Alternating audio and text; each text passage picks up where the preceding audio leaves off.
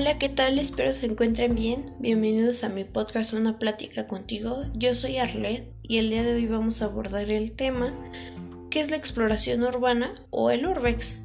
Para los que no conozcan este tema, voy a dar una breve introducción. La exploración urbana es el hecho de acceder a lugares que normalmente están restringidos al público en general. Este también es conocido como UE o urbex. Es dependiendo del lugar en el que estemos. A menudo este lo podemos confundir con el simple descubrimiento de la decadencia urbana o de una propiedad en abandono.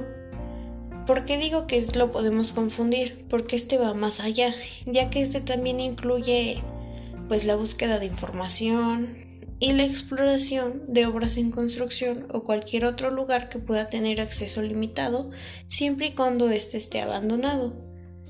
En este vamos a ver diferentes factores, que sería pues investigación, ver las medidas de seguridad, si nos podemos meter en temas legales y algunos códigos de conducta para los que quieren practicar urbex. Y bueno, vamos a ver cómo nos podemos preparar para una exploración. Pues los principales métodos es la investigación. ¿Por qué la investigación? Porque no podemos ir a un lugar si no lo conocemos.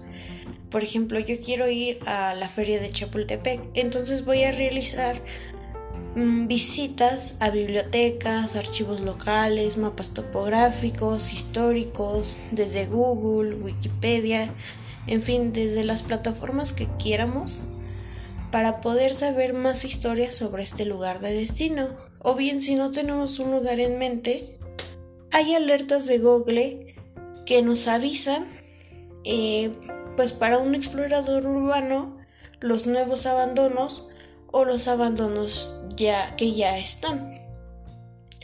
Bueno, ¿cómo vamos a realizar la investigación? Vamos a buscar ya sea la historia, por qué se abandonó, cuánto tiempo lleva así, en fin, todo lo que nos dé curiosidad sobre este edificio o bien construcción abandonada, lo vamos a investigar.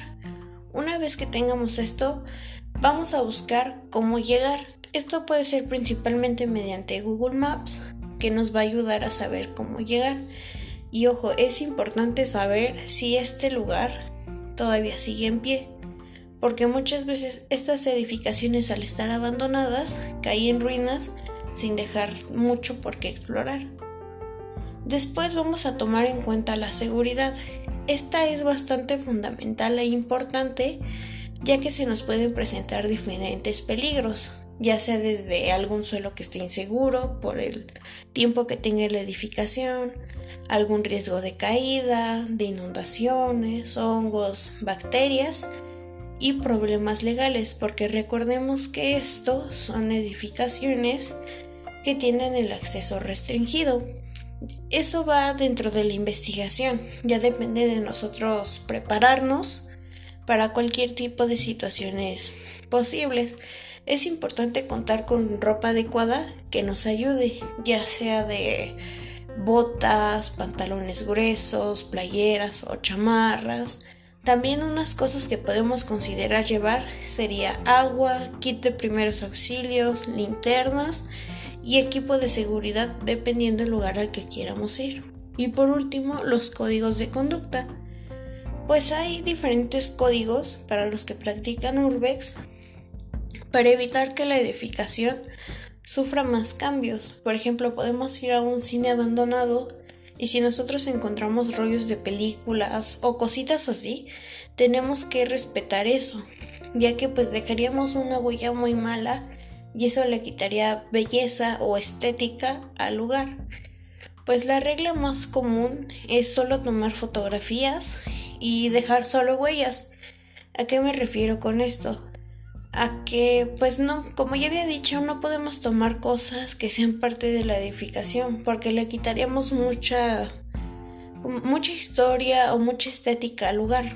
Muchos sitios abandonados poseen tesoros, por así decirlo, objetos esotéricos, artilugios que sean únicos claramente, componentes industriales raros, antiguos o artículos especiales.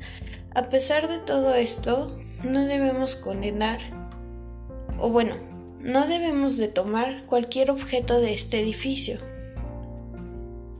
Y pues es importante tampoco vandalizar los lugares. ¿Por qué? Porque pues como ya había dicho le quita estética al lugar y sería como faltarle el respeto. Y pues eso sería todo, espero les haya gustado y nos vemos próximamente para un nuevo podcast.